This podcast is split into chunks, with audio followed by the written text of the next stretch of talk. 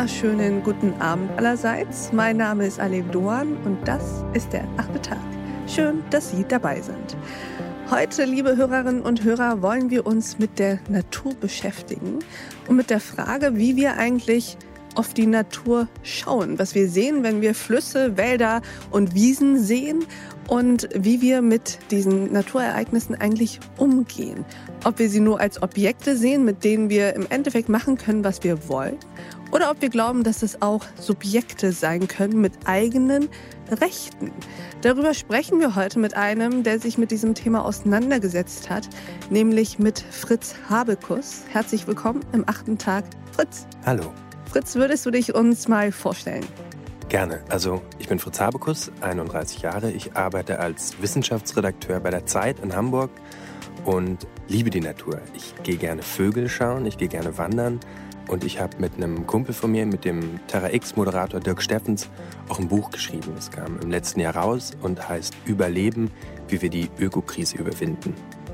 Und genau in diesem Buch, Fritz, so bin ich auch auf das Thema gekommen, thematisiert ihr nämlich genau das, nämlich die Frage, ob wir die Natur nicht nur als Objekte sehen sollten, sondern ob wir anfangen sollten, sie als Subjekte mit eigenen Rechten zu sehen, die die dann auch einklagen können, beziehungsweise wo Dritte im Namen zum Beispiel des Flusses Mississippi sozusagen Rechtsverletzungen anprangern können. Erzähl uns mal, worum geht es bei diesem Gedankenexperiment, dass die Natur eigene Rechte bekommt?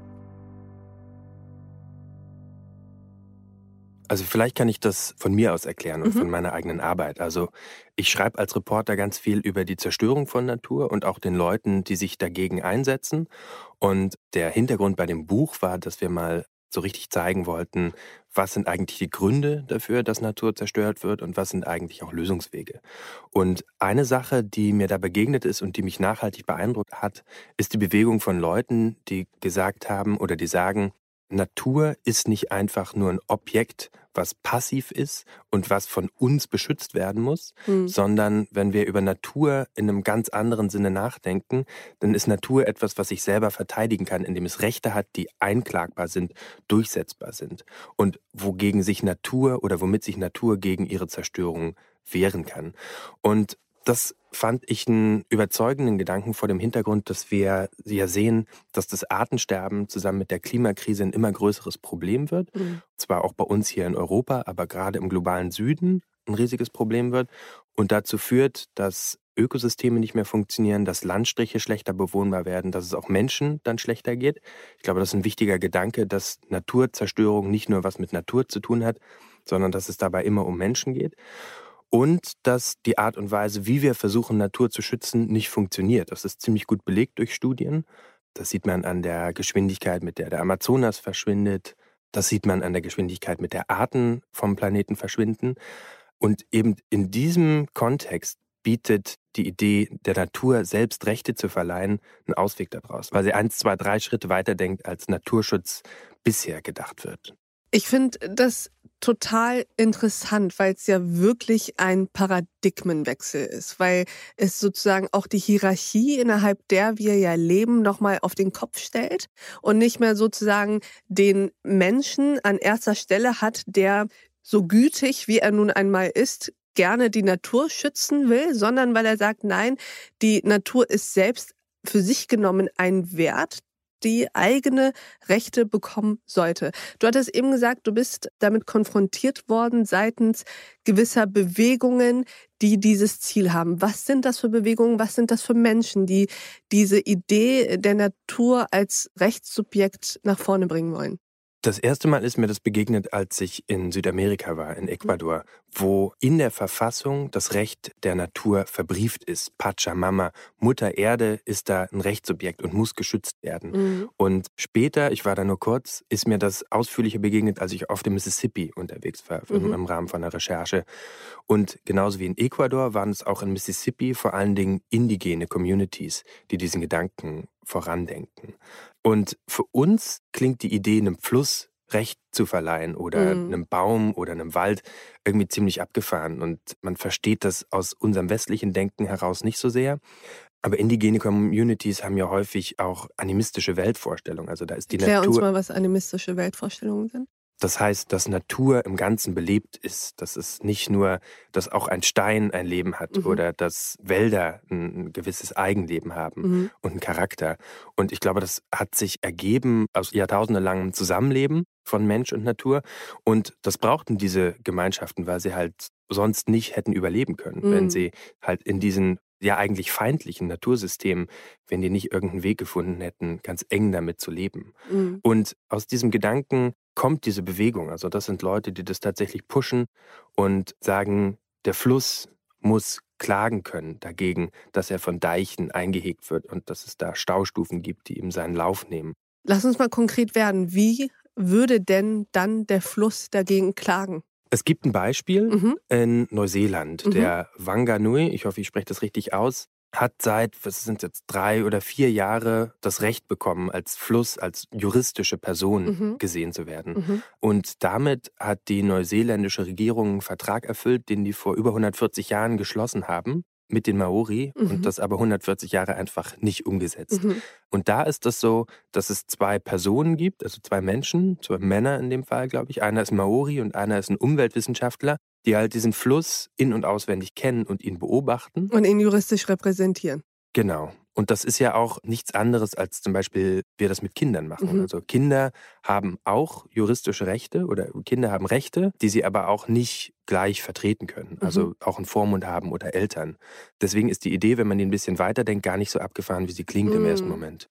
Wie weit würde das denn aus deiner Sicht gehen? Also, dass so ein gigantischer Fluss wie der Mississippi zum Beispiel oder der Amazonas, dass die eigene Rechte bekommen, das ist vielleicht etwas, woran man sich nochmal anders gewöhnen könnte, als jetzt, ja, die Linde in der Straße nebenan. Also, wo hört das auf und wo fängt es an?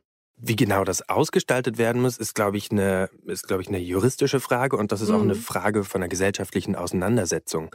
Mir geht es vor allen Dingen darum zu sagen, wenn wir so anfangen, darüber nachzudenken, wie ein Fluss geschützt werden kann, dann kommen wir zu anderen Schlussfolgerungen, mhm. was ein mhm. Fluss überhaupt ist.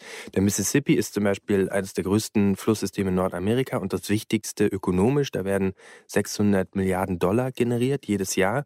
Das heißt, der Fluss ist Produktionsmittel zu einem ganz großen Teil. Mhm. Und das heißt, der Fluss wird gesehen als irgendwas, was bitte da zu fließen hat, wo die Fabriken und die Schiffer und die Bürgermeister von den Städten entlang seiner Ufer ihn haben wollen, aber nicht als was, was dem zugestanden wird, ein eigenes mm. Leben zu haben. Mm. Als Mittel zum Zweck sozusagen. Genau, mm. genau.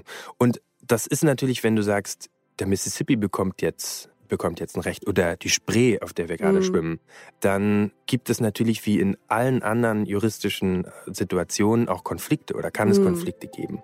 Und die Idee der Spree oder der Mississippi Rechte zu verleihen, heißt jetzt nicht, dass man nicht mehr darauf fahren kann oder dass man keine Brücke drüber bauen kann oder dass man keinen Deich mehr bauen kann, aber dass man immerhin anfängt, diese Interessenskonflikte auch mal auszuhandeln. Mhm. Und dass, wenn man zum Beispiel den Nachhaltigkeitsgedanken mit in die Diskussion bringt, der meint ja eigentlich eine Abwägung von ökonomischen, sozialen und ökologischen mm. Dimensionen. Mm. Und sowohl das Soziale als auch das Ökonomische ist ja verbrieft mit subjektiven Rechten mm. in unserer Verfassung. Mm. Das Ökologische ist es nicht. Da mm. ist die Natur, die dafür steht, ist bloß ein Objekt und kein Subjekt und ist deswegen immer in diesem, wenn es gegen Ökonomie und Ökologie geht, dann zieht die Natur häufig den Kürzeren. Und ich glaube, dass das gefährlich ist und nicht so sein muss.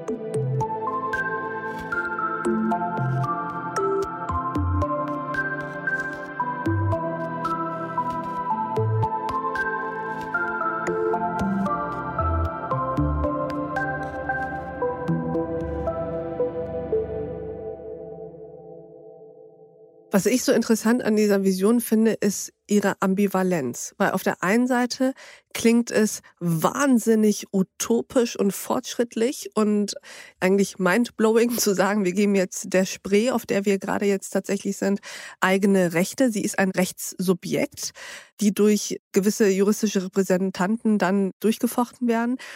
Auf der anderen Seite ist es aber ein Gedanke, der so verrückt ja gar nicht ist. Wenn wir zum Beispiel sagen, dass der Mensch eine Würde hat, die wir als unantastbar sehen, und dann sagen, na ja, auch der Mississippi hat eine Würde, dann klingt das erstmal verrückt. Aber auf der anderen Seite wissen wir alle, was es mit uns macht, wenn wir gigantische Naturphänomene vor uns sehen. Das macht ja was mit uns. Und das zu reduzieren auf ein reines Objekt, das keinen Wert an sich hat, kann ja eigentlich kaum ein Mensch sagen. Man spürt das eigentlich genau. intuitiv, genau. So, wenn du wenn du rausgehst. Ich habe das gemerkt, als ich hierher gefahren bin und die Amseln und die Meisen gehört habe, die alle so voll in diesem Frühlingsmodus sind. Und mhm. das das macht mich irgendwie glücklich. Und ich glaube, das spürt jeder, der irgendwie am Sonntag in den Wald spazieren geht oder keine Ahnung, wenn wir in Urlaub fahren, dann fahren die meisten von uns in die Berge oder ans Meer, aber haben irgendwie Naturerlebnisse. Und ich glaube, wir haben so ein intuitives Gespür dafür, wie Natur uns gut tut und warum Natur für uns wichtig ist. Das wird aber in unserem Rechtssystem überhaupt nicht abgebildet, sondern da ist Natur immer nur etwas, was dient und ausgebeutet werden kann. Die Umweltgesetze definieren eigentlich immer nur, wie stark etwas geschädigt werden darf und mhm. ausgenutzt. Also da gibt es dann so Grenzwerte für Gülle oder mhm. für Nitrat im Grundwasser oder für den CO2-Ausstoß von Autoflotten oder so. Das sind immer so, da sind dann Parameter festgesetzt und da wird dann gesagt, ja, das ist noch akzeptabel, das aber nicht mehr. Mhm. Aber da geht es nicht darum, diese Systeme, diese Ökosysteme als Ganzes irgendwie wahrzunehmen. Die Frage ist jetzt vielleicht zum Abschluss, wie realistisch hältst du das, dass das ein Gedanke ist, der auch in Deutschland tatsächlich Fuß fassen kann? In Deutschland, wo wir noch nicht mal Tiere so richtig als Rechtssubjekte sehen und in Deutschland, wo wir mit Fridays for Future und ähnlichen Bewegungen schon uns immer mehr mit Umweltschutz und Naturschutz auseinandersetzen, aber so weit, dass wir der Spree oder dem Schwarzwald eigene Rechte geben würden, sind wir ja noch nicht. Also ich glaube, das ist, wenn man über Natur schreibt und über Umwelt, dann muss man Realist, aber auch Optimist sein. Und mir in meinem Nachdenken und den Leuten, die man dabei trifft, wenn man dazu recherchiert, hat das so so extrem geholfen im Nachdenken darüber, über Natur, dass ich das total elegant finde. Mhm. Und ich glaube, wenn man, wenn man anfängt, diese Idee weiterzudenken, dann eröffnen sich so viele Wege, ein anderes Verhältnis zur Natur zu etablieren. Und das muss vielleicht gar nicht am Ende in diesem Endziel münden. Also was ich daran auch mag, ist, dass es dich plötzlich oder dass es die Diskussion auf den Kopf stellt mhm. und plötzlich daraus sich andere Wege ergeben können, wie mhm. man über den Naturschutz nachdenkt. Und wie realistisch halte ich, dass die Spree jetzt als äh, Rechtssubjekt eingetragen wird, nicht besonders. Aber was in den vergangenen Jahren passiert ist, wie wir anders über Natur nachdenken, das gibt mir eigentlich schon Hoffnung, dass da was ins Rollen gekommen ist. Und mit dieser Hoffnung, finde ich, können wir doch dieses Gespräch sehr schön abschließen. Mit mhm. dieser Hoffnung auf einen eleganteren Umgang mit der Natur und ihren Rechten und ihrer, ja, vielleicht sogar Würde. Vielen Dank, lieber Fritz Habekus, dass du bei uns im achten Tag warst. Vielen Dank für die Einladung. Und ich bedanke mich auch bei Ihnen, liebe Hörerinnen und Hörer, fürs Mithören und Mitdenken. Und ich würde mich freuen, wenn wir uns im nächsten achten Tag wieder begegnen. Bis dahin, auf sehr, sehr bald. Ihre Alef Doan.